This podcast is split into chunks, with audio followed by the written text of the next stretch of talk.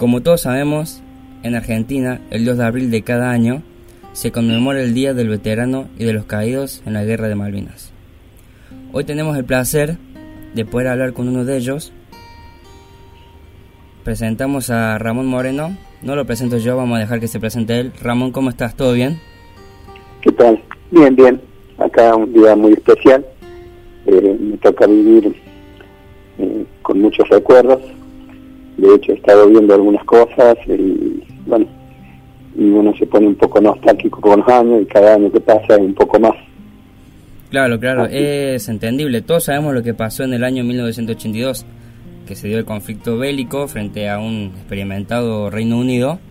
Estamos bastante lejos del nivel de la fuerza del Reino Unido. Sí, yo creo que eh, más allá de la fuerza bélica que tenía el, el rival, digamos, el, enemigo, por decirlo así, eh, nosotros, lo digo con orgullo, a pesar de que éramos jóvenes y expertos, eh, te puedo asegurar que la valentía que se dio allá de los chicos que se convirtieron en hombres y que demostraron eh, que más allá de, de ser un negocio, nosotros estábamos defendiendo algo que era un ideal, que era luchar por la patria, luchar por lo nuestro, que nosotros no íbamos a pelear ni por dinero ni por nada, nosotros íbamos a defender lo que realmente creíamos que era nuestro, lo que estábamos convencidos y que seguimos convencidos de que es nuestro.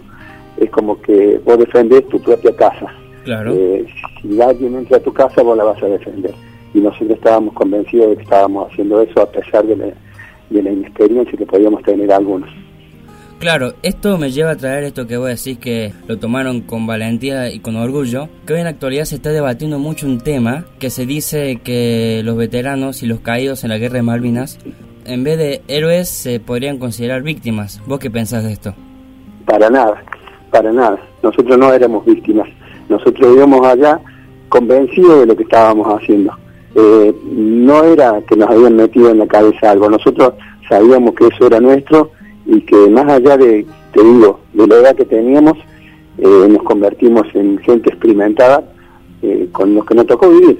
Eh, y te puedo asegurar que no creo que haya un solo veterano de guerra, un solo soldado que haya ido a Malvinas, que no se sienta orgulloso de haber hecho lo que hizo. Eso te lo puedo asegurar. Claro, claro. Igual esto que me decís de niños que se convirtieron en hombres, no debió haber sido tan fácil. Creo que fue todo un cambio de un momento para otro que no creo que nadie se esperaba, ¿no? No, no, por supuesto. A mí me, cuando me incorporaron para hacer el servicio militar, de hecho, siempre había una frase que a lo mejor ahora ya no está de moda porque el servicio ya no está, pero que decían que eh, la colimba no es la guerra.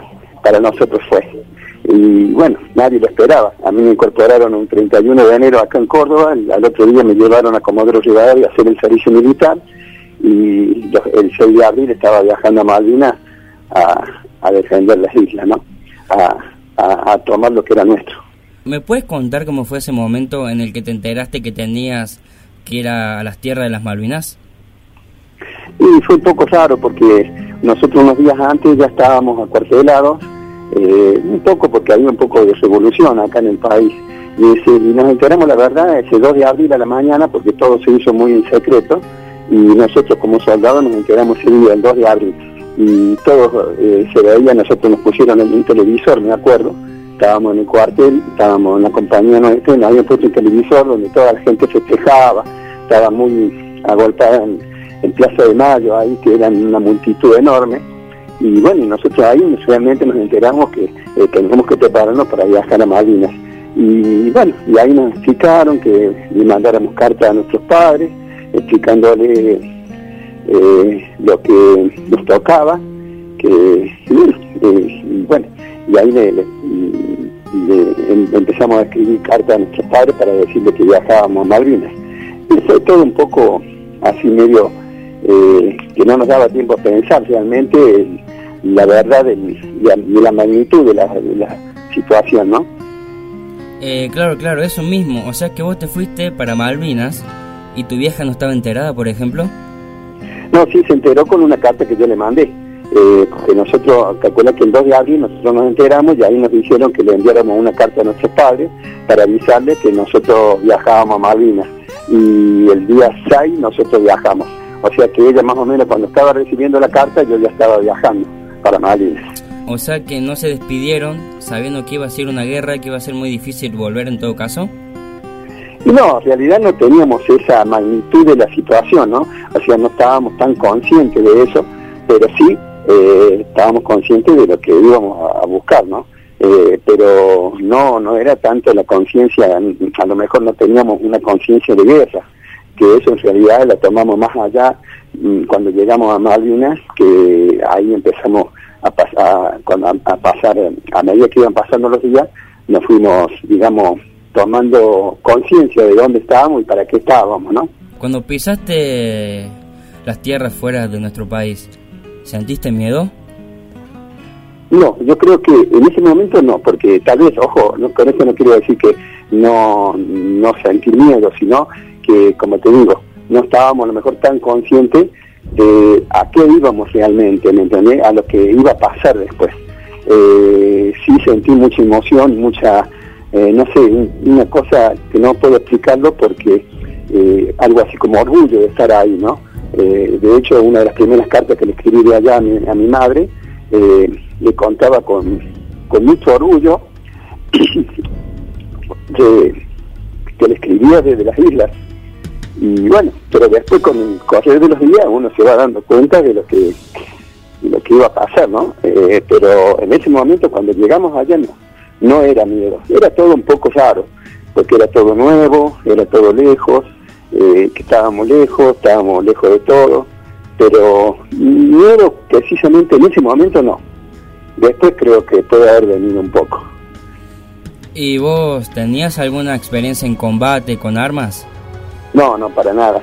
De hecho, siempre lo cuento yo eso, de que en mi casa, por ejemplo, mis padres, mi, padre, mi papá, nunca le gustó ni cazar, ni pescar, o sea que yo la verdad que antes de ir al servicio militar no había disparado ni siquiera un aire comprimido. Pero bueno, después ahí me empezaron a preparar cuando estuvimos en servicio, ¿no? Cuando llegamos a Comodoro a hacer, eh, empezar a, eh, me, hicieron, digamos, hacer la, la preparación. Eh, Así que, pero no, en realidad la experiencia nuestra era muy, muy poca, la verdad. Pero bueno, de todos modos, como te digo, a pesar de la poca preparación, yo creo que se eh, lo se suplantó con el tema de la de cómo lo tomaron los muchachos que, de, nuestra edad que estábamos ahí y que lo, lo supieron, digamos, complementar con eso, ¿no? Claro, claro. Lo de los muchachos fue más actitud que juego, sería en un partido más o menos. Exactamente, exactamente. Eh, porque, como te digo, eh, los que venían, a, los ingleses venían eh, más que por un negocio que por convicción. Nosotros estábamos ahí por convicción. nosotros estábamos defendiendo nuestro. Ellos venían todos pagos, porque la mayoría de los, de los ingleses eran soldados pagados. Nosotros no. Nosotros éramos, estábamos defendiendo la patria, lo nuestro. Después de todo, cuando vos ibas camino a las Islas Malvinas, ¿cómo fue tu equipo, tu batallón? ¿Cómo se dice eso? ¿No podrías explicar más, vos que estás más metido en todo? No, sí, o sea, eh, las armas nuestras no eran de primera generación como las que tenían eh, ellos, ¿no es cierto? Por supuesto eran inferiores, pero nosotros estábamos equipados, por ejemplo, la, la ropa nuestra teníamos bastante ropa, nada, o sea, tampoco no eran como la de ellos, ellos recuerdo que en ese momento hablaban de que tenían chalecos térmicos, acá en mi país eso no existía en esa época, pero digamos ropa teníamos. Eh, el tema es que eh, después acá ya en las islas, eh, por ahí cuando te dicen pasaron frío, sí es cierto, porque vos imagínate en esa época ya llegando el invierno y estar a la intemperie en un lugar austral como son las islas, donde realmente el viento, el frío hace, eh, se siente, digamos, ¿me entiendes? Y estar en un pozo, eh, ahí eso se siente realmente, ¿no? Eh, pero teníamos ropa, no es que no teníamos nada, teníamos ropa, teníamos bastante ropa y estábamos para eso preparados. El tema que después cuando en el momento que llegan los combates ya no tenés tiempo ni de cambiarte, ni de lavarte, ni de nada. O sea que eh, te queda ahí un poco más, se hace un poco difícil, ¿no? Antes de empezar la nota, con Ramón estuvimos hablando un ratito sobre, sobre cómo iba a tomar rumbo nuestra entrevista y me dijo una, una frase que la verdad me quedó grabada y me gustaría que la repitas. Sí, la frase, la vida me ofreció un mensaje en forma de bala. Esa es la frase. Ajá, ¿nos podrías explicar por qué? Bueno, yo tuve, digamos así, entre comillas, un accidente, ya que recibí una bala en la pierna. Eh, eso me, produjo, me produjo una fractura de tibia y bueno, y tuve que ser evacuado de las islas.